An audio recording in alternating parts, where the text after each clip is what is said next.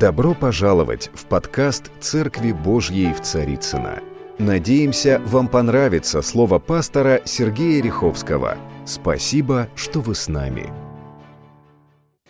А, тема сегодняшней проповеди, естественно, имеет отношение ко дню Пятидесятницы, или, если уже обращаться к подлиннику, к оригиналу, то есть к Ветхому Завету.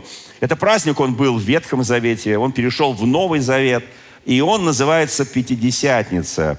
Вы знаете, если взять э, историю этого праздника, то в древности он назывался Шивот, потому что именно на 50-й день э, была дарована народу Божьему на горе Синай Тора. И Тора это дала возможность народу Божьему ощутить себя народом Божьим. Извините за такую тавтологию, да, но тем не менее. И 50-й день от Пейсаха или от Пасхи по-русски. И, конечно, это очень важно. Слово «шивот» означает «недели», то есть семь недель. И э, многие богословы думают, это слово «шивот» означает «недели», но оно на самом деле так переводится. Или «швуот», означает клятва.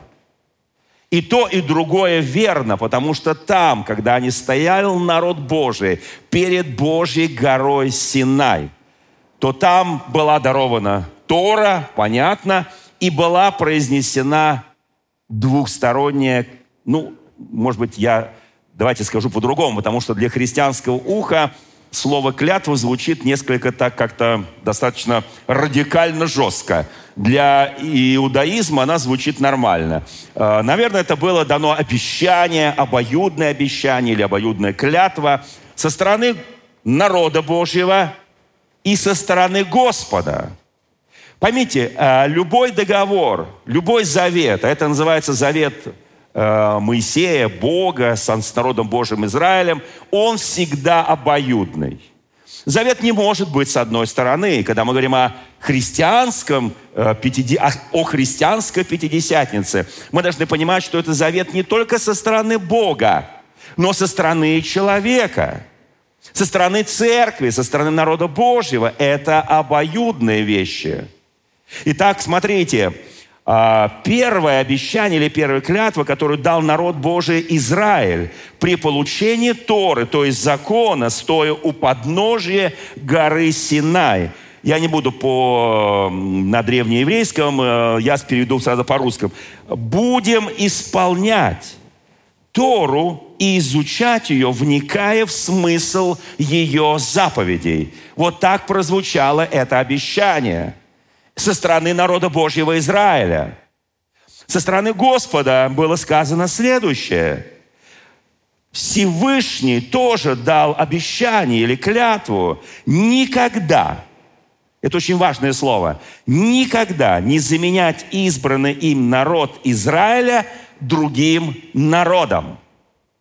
Это было обоюдное обещание, обоюдная клятва.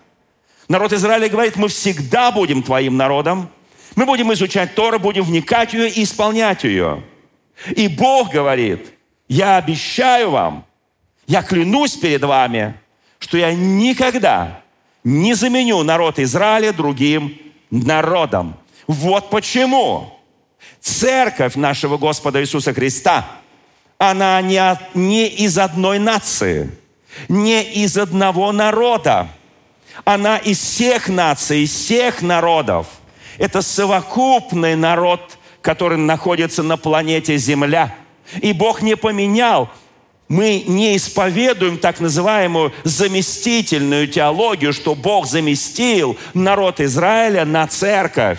Это разные вещи, как и личности Святой Троицы, Отец, Сын и Дух Святой неслиянно и раздельно.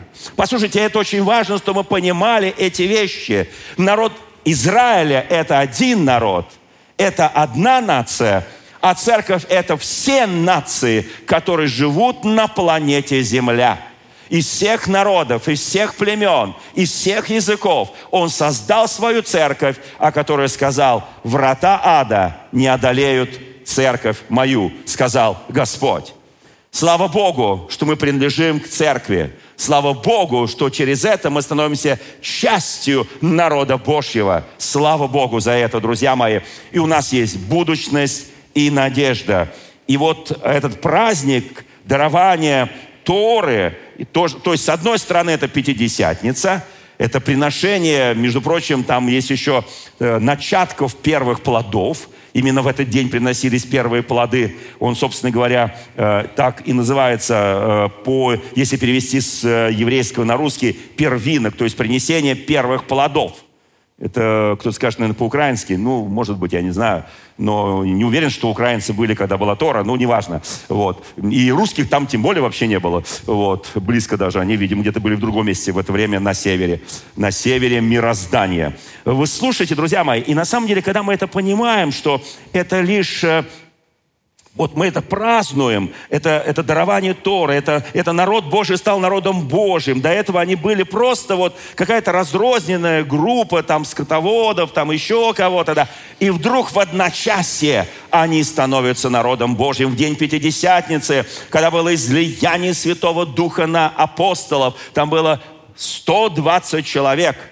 Вот в этот момент – вот эта разрозненная группа, которая 10 дней с момента Вознесения Христова до момента Пятидесятницы ожидала сошествия Духа Святого. Потому что Иисус сказал, не отлучайтесь из Иерусалима, но ждите обещанного от Отца. И они ожидали, ожидали, ожидали и получили. Слава Богу, они услышали шум, как бы от несущего сильного ветра. Это шум слышал весь народ Божий Израиля, когда стоял у подножья горы Синай. Тот же самый шум. Они увидели, как небеса небеса разверглись, как огонь сошел на гору Синай, и глаз Господен заговорил. Точно так же в день Пятидесятницы произошло шум от несущего сильного ветра и огненные языки, которые почили на каждом из находящихся в этой горнице. И потом из горницы они все выходят – как народ Божий выходит из пустыни и становится народом Божьим в земле обетованной, так и церковь, рожденная в день Пятидесятницы, она выходит на площадь. Я был на этой площади, она называется сейчас Султанпул. Там пытались султаны выкопать бассейн, заполнить водой, чтобы христиане не приезжали на это место, не праздновали день Пятидесятницы. Послушайте, но сколько они туда не наливали воды, вся вода уходила в скалы, и там не оставалось ни капли. И потом все-таки один умный человек сделал там такой амфитеатр, и там э, наша конфессия ежегодно проводит огромные, мощные иерусалимские конференции в день Пятидесятницы. Слава нашему Господу! Нельзя залить водой то, что нельзя залить водой. Слава нашему Господу! Я радуюсь, что на протяжении э, столетий даже, можно сказать, полтора тысячелетия, когда евангельская церковь была в абсолютном пренебрежении, но за последние 130 лет церковь с нуля практически евангельская стала второй конфессией мира. Это только чудо. Это без Божьей благодати в каждом народе, в каждой нации, в каждом языке. Ну, по языку тут отдельный разговор, конечно, потому что я вначале подумал назвать эту проповедь «Язык неба», «Язык небес». Потому что в первом послании Коринфянам в 14 главе написано, когда мы исполняемся Духом Святым, мы тайно говорим Богу Духом, и нас никто не понимает, кроме того, кому это адресовано. Слава Господу! Слава Господу! У меня был с большими чиновниками разговор, когда они говорили, а, вот э, можно вообще вот понять, о чем вы молитесь, когда вы молитесь на иных языках. Я говорю, ну можно, конечно, понять, что мы славим этим Богом, мы говорим тайны духом. А для нас могли бы перевод сделать? Я говорю, для вас нет. А Господь понимает и без перевода. Но если вы хотите понять, получите Духа Святого. 19 глава Деяния апостолов. Апостол Павел – После Каринфа приходит чудный город Ефес. И там находит каким-то чудом, знаете, вот прийти в город, ну, неважно, это там жило 10 тысяч или 5 тысяч, ну, неважно, город, по тем понятиям эти, это город, по тем размерам это город. И вот он просто заходит туда, в этот город, находит всего 12 человек, учеников Иоанна Крестителя, которые когда-то приняли исповедание крещение, они крестились в Иоанново крещение, крещение покаяния, и он находит, вот как можно иголку в стоге сена. Кто-то пытался искать иголку в стоге сена. невозможно. Но когда Дух Святой, когда Дух Святой ведет тебя, Он приведет тебя на ту улицу, в тот дом, в то помещение, где находится 12 учеников Иоанновых. И там будет встреча, удивительная встреча. И апостол задает им вопрос. Он говорит им, он видит, что они ученики, что они нормальные ученики, что они вообще вот как бы вот жаждут, ищут Бога, ревнуют Бога. Он задает им простой вопрос. Приняли ли вы Духа Святого, уверовавшие? Вот приняли или не приняли? Ответ просто вот удивительный. Как сегодня многие христиане отвечают точно так же. Прошло две тысячи лет. Ответ не изменился. А мы даже не слыхали, там стоит слово в синодальном переводе «слыхали», в более современном «не слышали», что есть Дух Святой. И Павел начал им говорить, Павел не был в той горнице Сионской, он не был на той площади, он не был среди 120, когда сошел Дух Святой в день Пятидесятницы, но он стал им говорить, и он объяснил им путь спасения. И написано, что они крестились, кто помнит, во имя Господа Иисуса Христа. Прям так написано, во имя Господа. Это он их не перекрещивал. Он с уважением относился к Иоаннову крещению, но это не имело отношения к Господу Иисусу Христу. И Он крестит их во имя Господа Иисуса Христа. И потом они становятся на колени, он подходит к каждому из них и возлагает на них руки.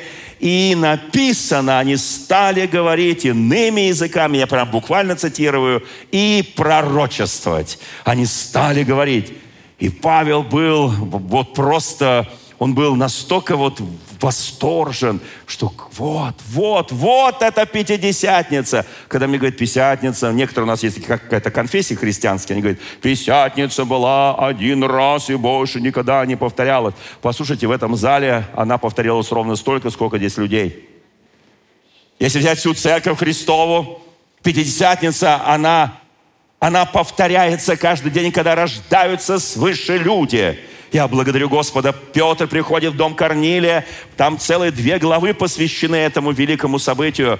Он приходит в дом Корнилия, потому что Дух Святой повел его. Он бы никогда сам добровольно не пошел к этим язычникам – к этим завоевателям, к сотнику полка римского, Корнилию, он бы никогда туда добровольно не пошел. Даже если ему сказали, он богобоязненный, благочестивый, он там э, жертву дает, там, может быть, синагогу построил и так далее. Сотники строили синагоги, это нормально. Он бы не пошел, если бы не повел его Дух Святой. Итак, нам, вот послушайте, друзья мои, если мы читаем кто помнит, в какой главе написано, что строили Вавилонскую башню? Кто-то помнит, да? Бытие. Одиннадцатая глава, по-моему, да? Никто не помнит. У нас уже половина года, уже половину Библии должны прочитать. Одиннадцатая, по-моему, да? Ну, кто-то полистайте, посмотрите, по-моему, по-моему, одиннадцатая. Но в десятой главе, в десятой главе написано, что когда три сына Ноя со своими детьми, со своими внуками распределялись по всему лицу земли, у каждого был свой язык. Это в 10 главе. Дело в том, что в древнееврейском есть два понятия языка. Лошен Лушен, то есть язык божественный, язык для общения с Богом, то, что мы с вами крещены Святым Духом, это означает, мы просто с вами получили этот божественный язык даром, по благодати, по великой милости, незаслуженно. И они вот этот язык освоили, как общаться с Богом, как общаться с небесами. Послушайте, а в 11 главе что-то еще произошло.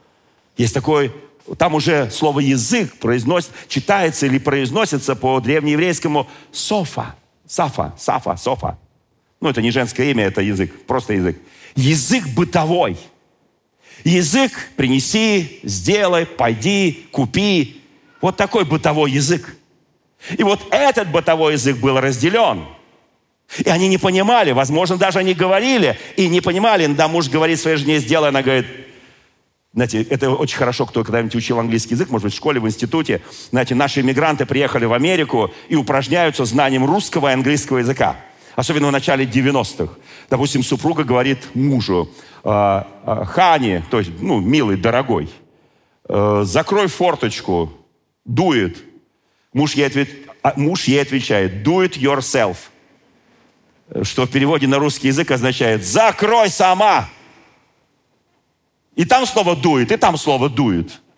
Только в этом смысле дует, вот дует, что тебя сдувает, а там в смысле дует, сделай это, do it, сделай это. Мы часто говорим одни и те же слова, но мы не понимаем их смысл. Еще предстоит глубоко разобраться, что там было при строительстве Вавилонской башни, что было в 10 главе. Я готовлюсь сейчас на эту тему серьезную проповедь, поэтому сейчас я дальше не распространяюсь. Но это на самом деле уникальная вещь. От этого возникали империи, рождались империи, вставали диктаторы и умирали диктаторы. Вставали царства, которые искали Бога и которые искали не Бога. Язык формирует это. И церковь сегодня обладает значимым языком Духа Святого, который формирует наш образ жизни, который формирует все, что мы имеем в отношении с Богом. Это божественный язык Духа Святого или по-древнееврейски лашен. Вы знаете, друзья мои, я уверен абсолютно, что... Давайте поговорим немножко о языке. Язык – это такая штука очень интересная. И э, смотрите, как это интересно. Итак, э, с Шивотом все понятно, да? Шивот, День Пятидесятницы, все, все понятно. Давайте поговорим о языке. Э, второе послание Коринфянам. В 12 главе. Вот что написано. Ну, все наверняка читали, все наверняка знают. У нас сегодня будет несколько мест Священного Писания. Они очень важны для понимания вообще Пятидесятницы. Вот что написано в 12 главе второго послания к Коринфянам. Здесь апостол Павел говорит, что ему не полезно хвалиться. Но это нормально для апостола Павла, хотя он был вынужден хвалиться много раз.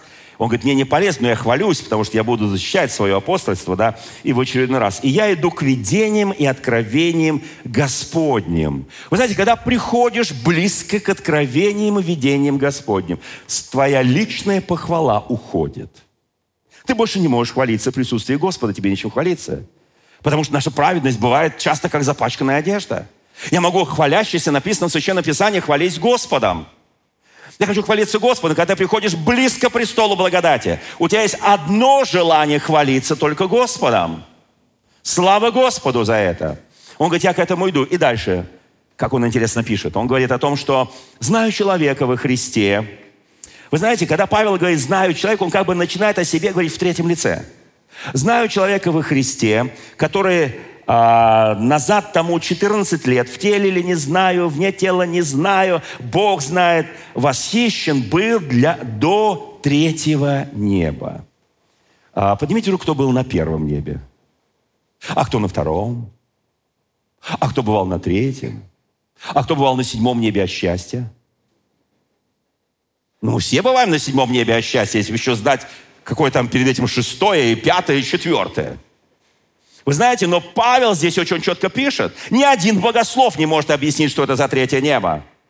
Все попытки объяснить, они вот э, начинают э, богословские дискуссии, споры, разборки, а что это, а вот ты прав, это не прав и так далее, и так далее. Но самое, что интересное, он говорит, я знаю этого человека, то есть он сам, этот человек, он как бы на себя смотрит со стороны, он пережил чудо, и он как бы немножко отрешенно говорит, потому что он понимает, что высшая цель нашего христианского переживания – это однажды пережить то, чтобы лицезреть Бога и уединиться с Ним на так называемом третьем небе.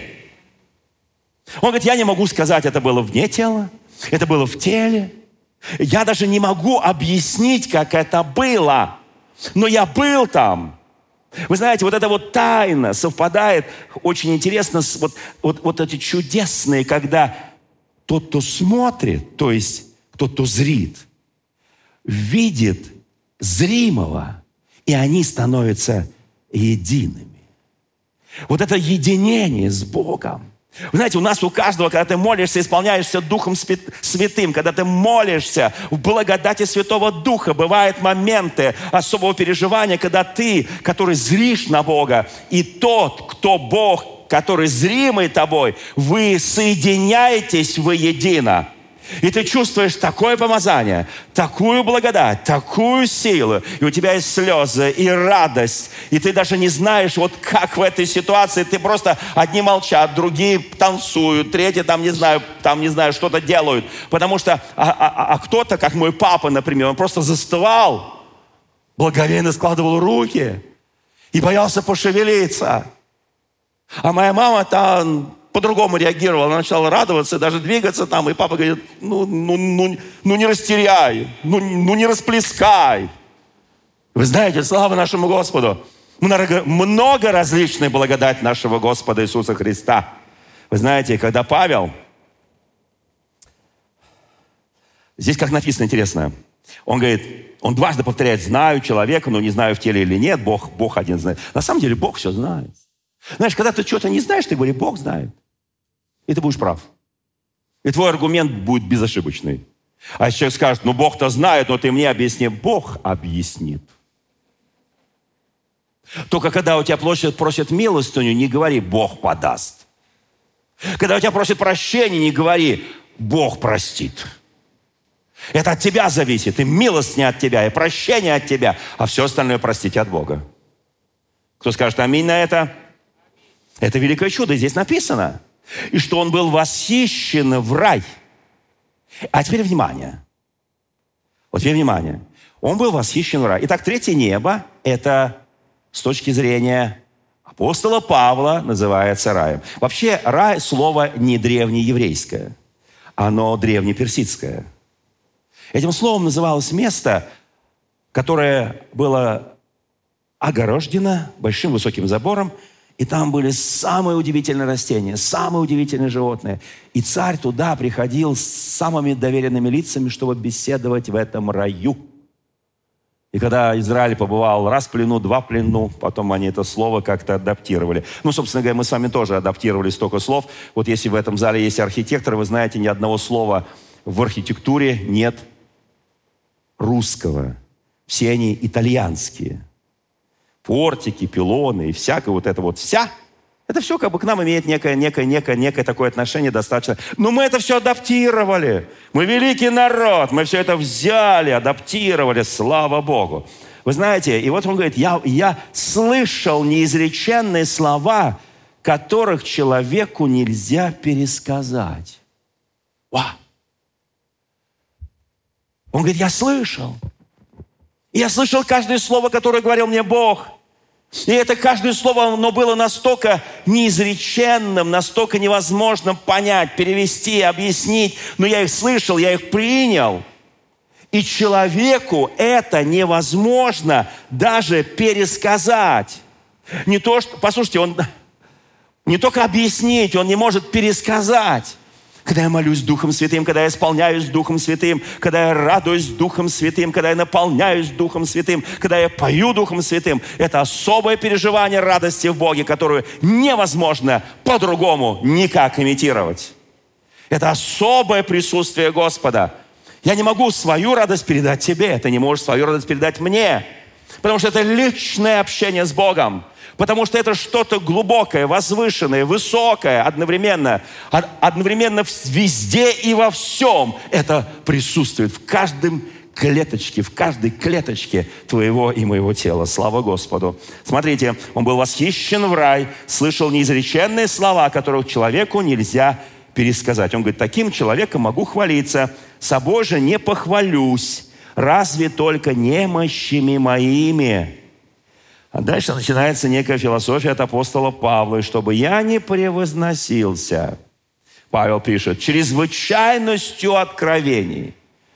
Я делаю вывод, что апостол Павел не только слышал неизреченные слова, но он слышал еще и изреченные слова. Простите меня за такой подход.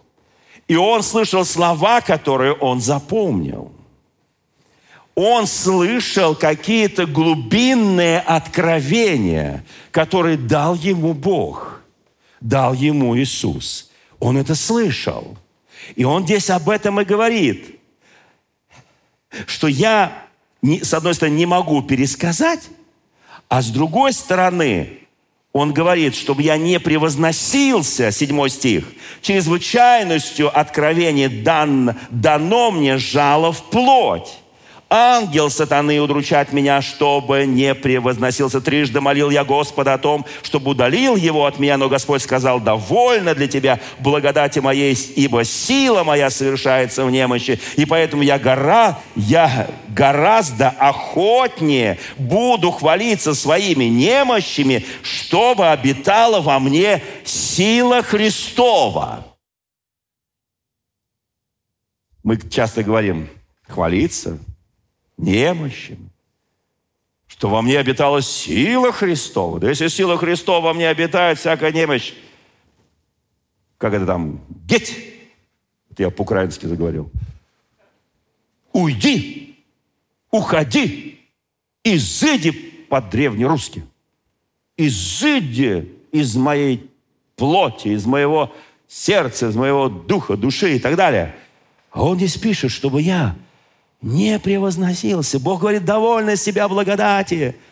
Это чрезвычайное откровение, ты запомнил, но есть жало в плоти. Ангел, у меня вопрос.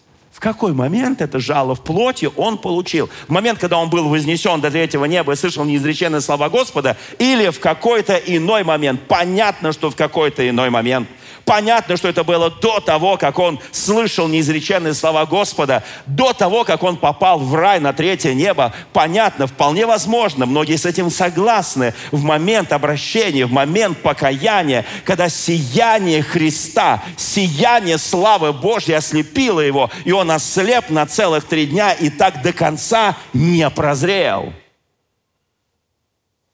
Однажды апостол Павел напишет, это я написал своей рукой. Мы говорим, о, апостол Павел написал своей рукой.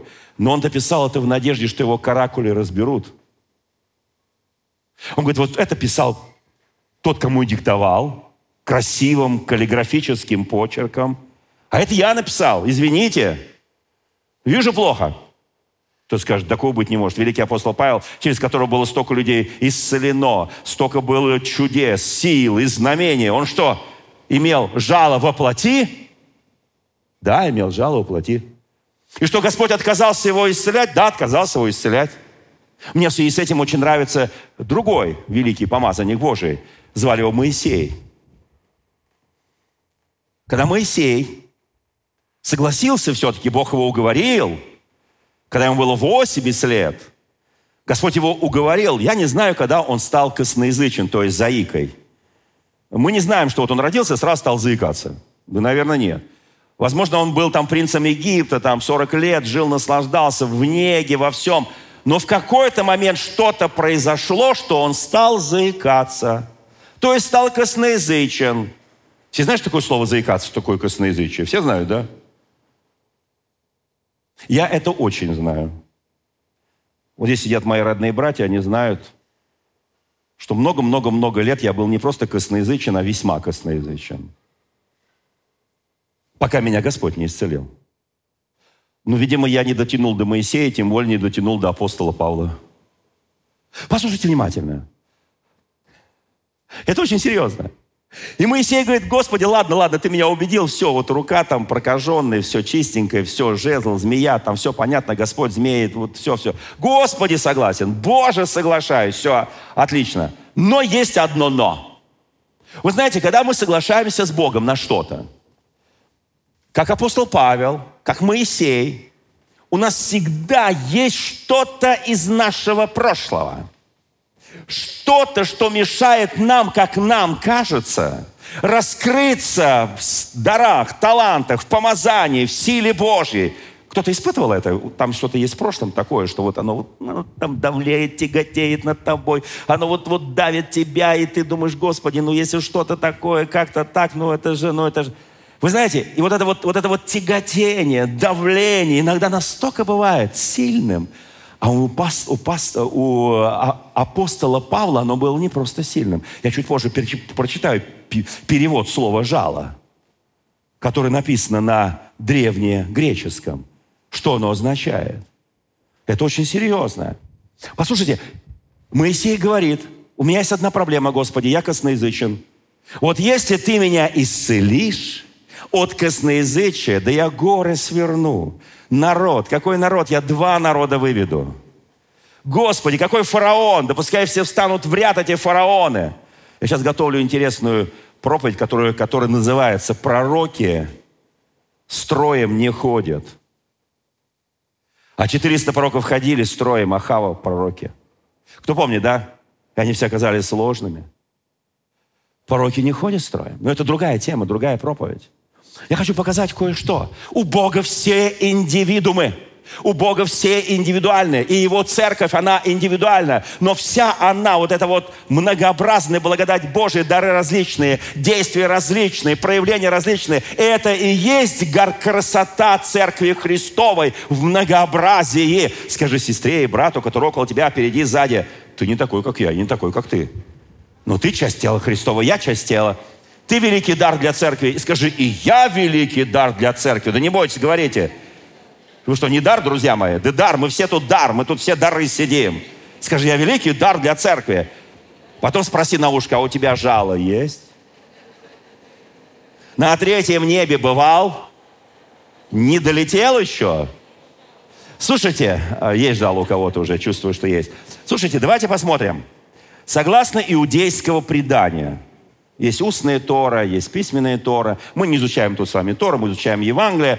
Вот, э, э, Мишна, Гемара. То есть это вот, вот разные такие иудейские слова, которые письменную Тору, устную Тору, там, ну и так далее, там, Танах и так далее. Да?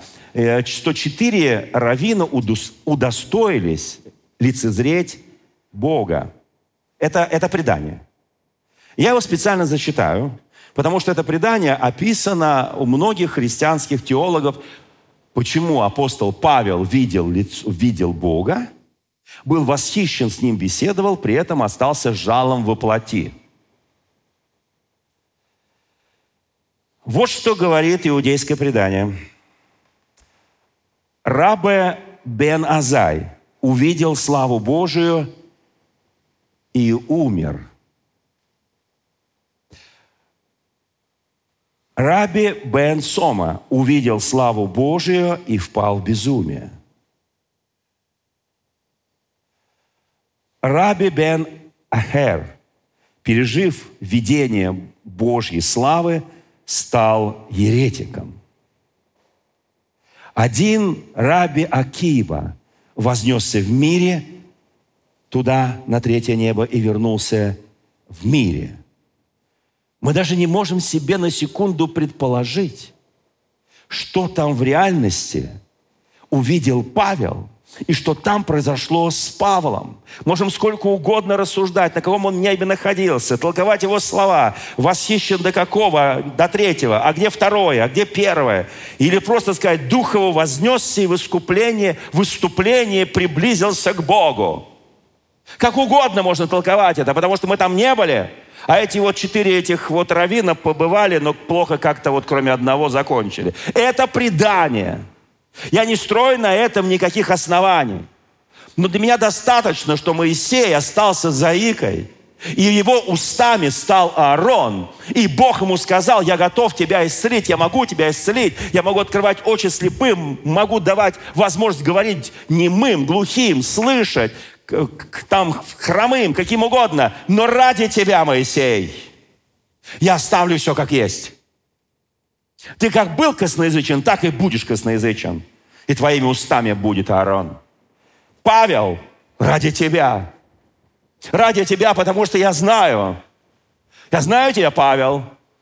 Ты не в меру ревнитель, ты не в меру э, да такой, который готов там ради меня, там вот, то есть, там, ты церковь гнал, ты был изверг перед церковью. И я знаю тебя, как ты будешь поступать с этими язычниками. Но для того, чтобы так не поступал, я тебя веду к язычникам. Петр будет для евреев, а ты будешь для язычников. Послушайте, когда Бог начинает распределять, ты с этим можешь спорить, можешь не соглашаться, говорить, Господь, Господь, Господь, стоп, стоп, Господи, я вообще еврей, я фарисей, я из колена Вениаминова, Господи, у меня такая история. Эти вот апостолы, непонятно кто там, рыбаки, какие-то галилеяне, говорят с акцентом по-иудейски. А я настоящий. Ах, ты настоящий, тогда у тебя будет жало воплоти. Чтобы ты стал не настоящий, а Божий.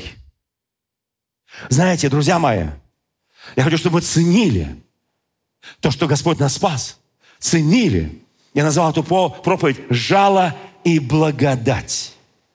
Жало и благодать. Я изучал Библию, я изучал Евангелие. Я убедился, что очень часто Дух Святой берет немощное, ничтожное, ничего из себя не представляющее, незнатное, так написано в Священном Писании. И через этих людей, которые, казалось бы, он говорит, весь мир вас недостоин. Они говорят, да мы сами мира не были достойны. Он говорит, я вас удостоил. Он начинает делать великие чудеса, великие силы и великие знамения. Я верю в такого Бога. Скажи соседу, ты такой. У тебя есть потенциал. У тебя есть великое будущее. Да, может у тебя есть немножко там жало, плоть. Послушайте, я могу сказать, что когда мы говорим, я себе вот тут немножко выписал кое-что из этой прекрасной рассуждения разных богословов. Например, допустим, э, Жак Карвин считал, что жало э, употребляемо было э, в вопросах духовного искушения, что он был очень часто духовно искушаем. Мартин Лютер считал, что жало означает сопротивление и преследование, которым он сталкивался, непрерывная борьба с теми, кто стремится свести всю его работу для Христа на нет. Это два величайших протестанта – под словом «жало» многие думали, что плотские искушения, какие бывают у монахов и у отшельников, не буду эту тему развивать, не сегодняшний день. Послушайте, но я уверен, что ни одно из этих предположений не является настоящим. Это мое личное убеждение. Потому что само слово древнееврейское «жало» означает, что в тебя как вбили кол. То есть это почти физическая дикая боль. Это дикие страдания. Вот почему, когда мы читаем послание апостола Павла, например, о нем писали, что он в личном присутствии слаб. Помните, да? Это написано 2 Коринфянам 10.10. 10. Он слабый, предполагалось, что у него был физический недостаток, который был, его сделал слабым. Но 16 посланий, которые написаны Павлом, говорили о том, что это величайший апостол из апостолов, величайший апостол язычников. И ни один другой апостол не сделал столько, сколько сделал Павел. И это не мешало ему иметь это жало. Послушайте, также высказывались другие предположения. Ну, например, вы знаете, что это слово имеет какое-то душевное такое заболевание. Э, не зря в послании Галатам, 4, 4 главе, 14 стихом, апостол Павел пишет, что когда галаты увидели искушение мое во плоти, они не презрели меня и не возгнушались им. Слово греческое, которое там написано, буквально переводится «они не плевались, видя меня». Поднимите руку, на кого плевались. Простите меня, видя вас. Может он гнушался вами или мной. Послушайте, Самая старая теория, которую некоторые богословы исповедуют, например, Тертуляны и Иероним, это величайшие богословы, так называемые века патристики, первые пять веков христианства, они говорят о том, что Павел якобы страдал от жестоких, изнуряющих при, приступов головной боли, жесточайшая мигрень. Кто испытывал мигрень? Мигрень, поднимите руку. Мигрень. Один человек только, да? Все остальные не поймут тогда. Но это ужасная боль. Воз... Но есть такое понимание, что это глазная болезнь, которая инспирирует головную боль. После того, как Павлу явился свет славы Господней, и он несколько дней ничего не видел, написано в Деянии апостолов. Галаты пишут, увидев Павла, они пишут, он э, говорит, что вы хотели исторгнуть очи свои и отдать мне – вот что он, вот что он пишет в послании Галатам. Дословный перевод это слово как раскаленный пруд, воткнутый в голову. Вот это жало в плоть. И боль становится настолько нетерпимой, настолько сильной, она достигает пределов человеческой выносливости. Вот таким был Павел, который сделал столько для Церкви Христовой. Слушайте, я не зря спросил. Одна рука только. И то с, как с мигренью. Это даже две, три. До жала не дотягивает. Острый пруд, который загнали тебе. И Павел пишет в этой главе, удивительной главе, в 12 главе, когда я немощен, тогда я что? Силен. Друзья мои, у нас Дух Святой. Однажды, Павел об этом тоже пишет, мы оставим эту храмину, тело наше. Кто в это вообще верит, что однажды мы оставим нашу храмину, наше тело? Кто-то верит вообще в это, нет? А кто знает, что всего 8% населения Земли, к которым я отношусь, Поднимите руку, кому больше 65. Кому больше 65, ну поднимите руку, друзья мои. Раз, два, три, четыре, пять, шесть. Все, что ли? Семь. Все, что ли? Так мало? Восемь. Только 8% населения Земли переживает 65-процентный возраст. Нет, 65-годичный возраст. 8 процентов населения Земли. А тебе и мне написано, что в старости мы будем плодовиты. Но однажды мы оставим эту храмину. И последняя глава Библии, там написано, боли не будет, страданий не будет, болезни не будет. Все творю все новое. Там написано о небесном Иерусалиме. Там написано о особых отношениях с нашим Господом. Там написано, там не будет слез, там не будет боли, там не будет ничего, не будет, что будет наносить тебе ущерб. Ничего. А здесь, на этой земле, я очень благодарю Бога, Ибо кто говорит на незнакомом языке, тот говорит не людям, а Богу, потому что никто не понимает его, он тайно говорит духом Богу. И Павел пишет дальше, в 18 стихе этой 14 главы, «Благодарю Бога моего, я более всех вас говорю языками». Он пишет о любви, если я говорю, Помните, 13 глава. Если говорю языками человеческими или ангельскими, а любви не имею, то я медь звенящий, кимвал звучащий, я ничто. Нет мне в том никакой пользы, если я такой, без любви. Ты можешь говорить на любых языках, но если у тебя нет любви. Друзья мои, у нас сейчас особое с вами время. Особое время. Вы знаете, в 14 и 16 главах, я сейчас уже подхожу к завершению проповеди, в 14 и 16 главах апостол Иоанн, говоря своим ученикам о том, что он скоро оставит этот мир, потому что он должен идти к Отцу, он говорит удивительную вещь. Давайте послушаем. Кто бы хотел хотя бы один день провести день, 10 минут, одну минуту с Иисусом в древней Галилее, в Иерусалиме, в Иудее. Ну, просто вот, ну, 10 минут. Господи, возьми, перенеси меня туда. Я хочу посмотреть на Иисуса, я хочу послушать Его. Неважно, пойму, не пойму, он говорил на арамейском. Вот, почувствую в духе. Каждый хотел, правда, да? А я задам другой вопрос. Кто хочет с ним провести вечность? Не 10 минут. Не три с половиной года. Не 33 с половиной года, которые он был на земле. А провести с ним вечность. Друзья мои, давайте поставим это на чашу весов. Это благодать Господа нашего, дарованная нам. Вы знаете, вот что написано в 14-16 главах. Я буду читать из нового русского перевода, буквально несколько стихов. «Я попрошу Отца, это из 14 главы 16 стиха, Он даст вам другого заступника». Если в, современ... Если в синодальном переводе написано «даст другого утешителя», то в современном переводе «заступника». Итак, Он заступник, Он утешитель, Он дух истины – он третья личность Троицы. Послушайте, Он и заступник, и утешитель, и Он помощник. Там, где ты не можешь нести, Он не понесет вместо тебя. Он понесет вместе с тобой. Были у вас помощники, да? Ты берешь, он берет. Ты делаешь, он делает.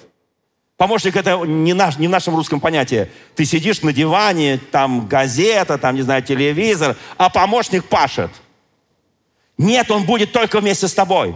И только вместе с тобой. Ты и Он, ты и Он. И вы работаете, вы соработники. Он заступается за тебя, Он утеш... утешитель твой. И когда у тебя начинает жало подниматься, Он дает тебе облегчение. И ты говоришь, о, Господь, спасибо тебе. Моисей так хотел все высказать фараону, а не мог. Ну не мог. Иногда Бог тебе дает то, что ты не можешь. Но есть тот, кто будет, Аарон рядом с тобой, Дух Святой рядом с тобой. Он будет твоими устами. Он будет твоей премудростью. Он будет твоим разумом.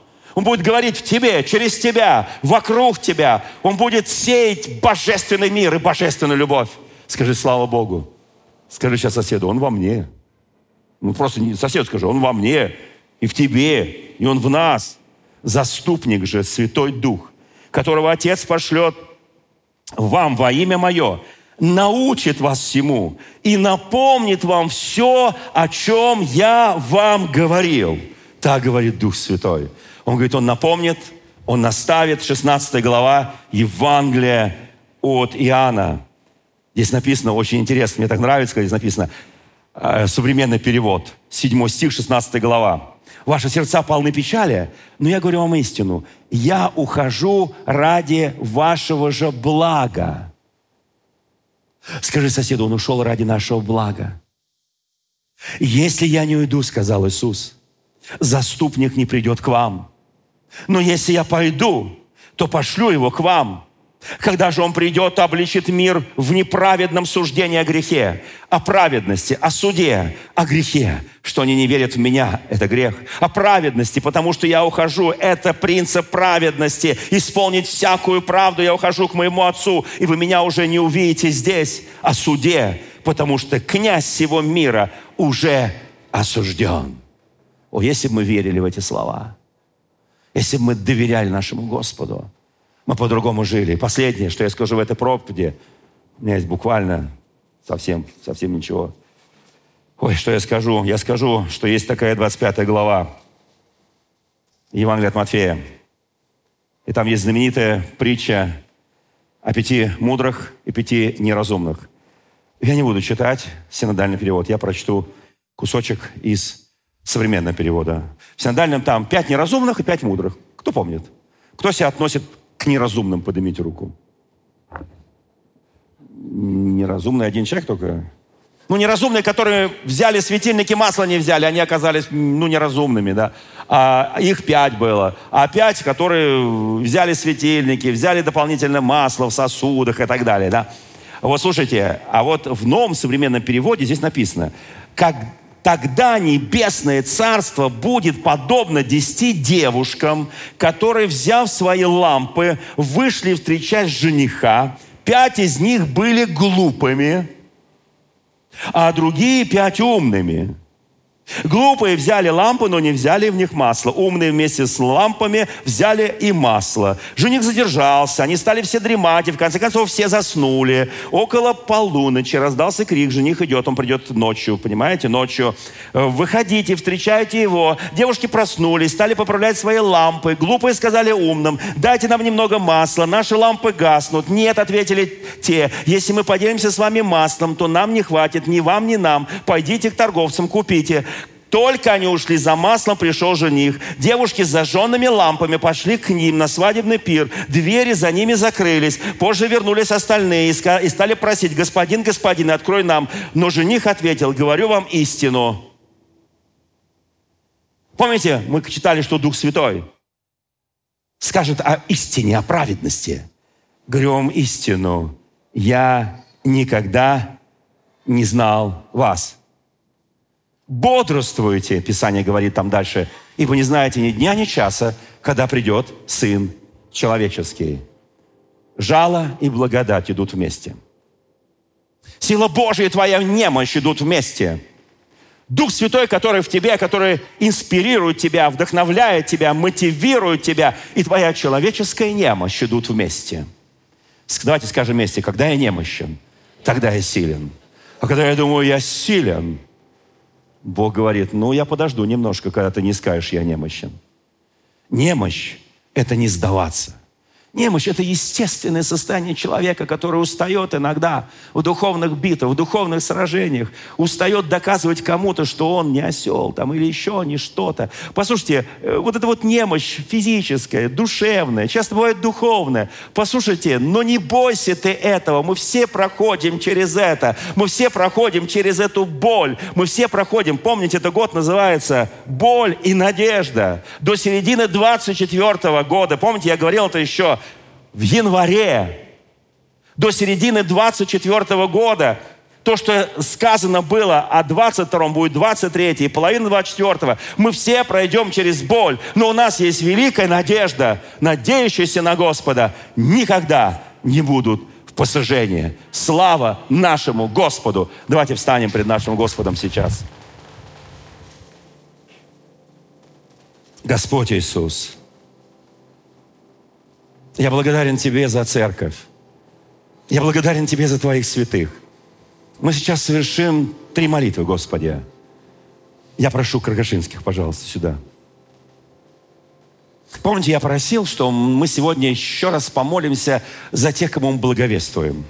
Наши родные, наши близкие, наши друзья, наши знакомые, наши там, у кого-то жена, у кого-то муж, у кого-то дети, у кого-то родители, у кого-то там э, бабушка, дедушка, у кого-то дальний родственник, у кого-то друзья.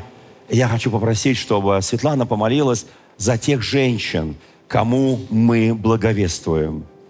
Андрей помолится за тех мужчин, кому мы благовествуем. Вы знаете, время не молчать, время благовестия, время пришло. Эта проповедь, которую я сегодня говорил, она говорит о состоянии сегодняшней церкви. Она говорит о состоянии людей. И она говорит о том, что Бог готовит величайший прорыв в духе. Я в этом верю. Я не сомневаюсь ни одного мгновения.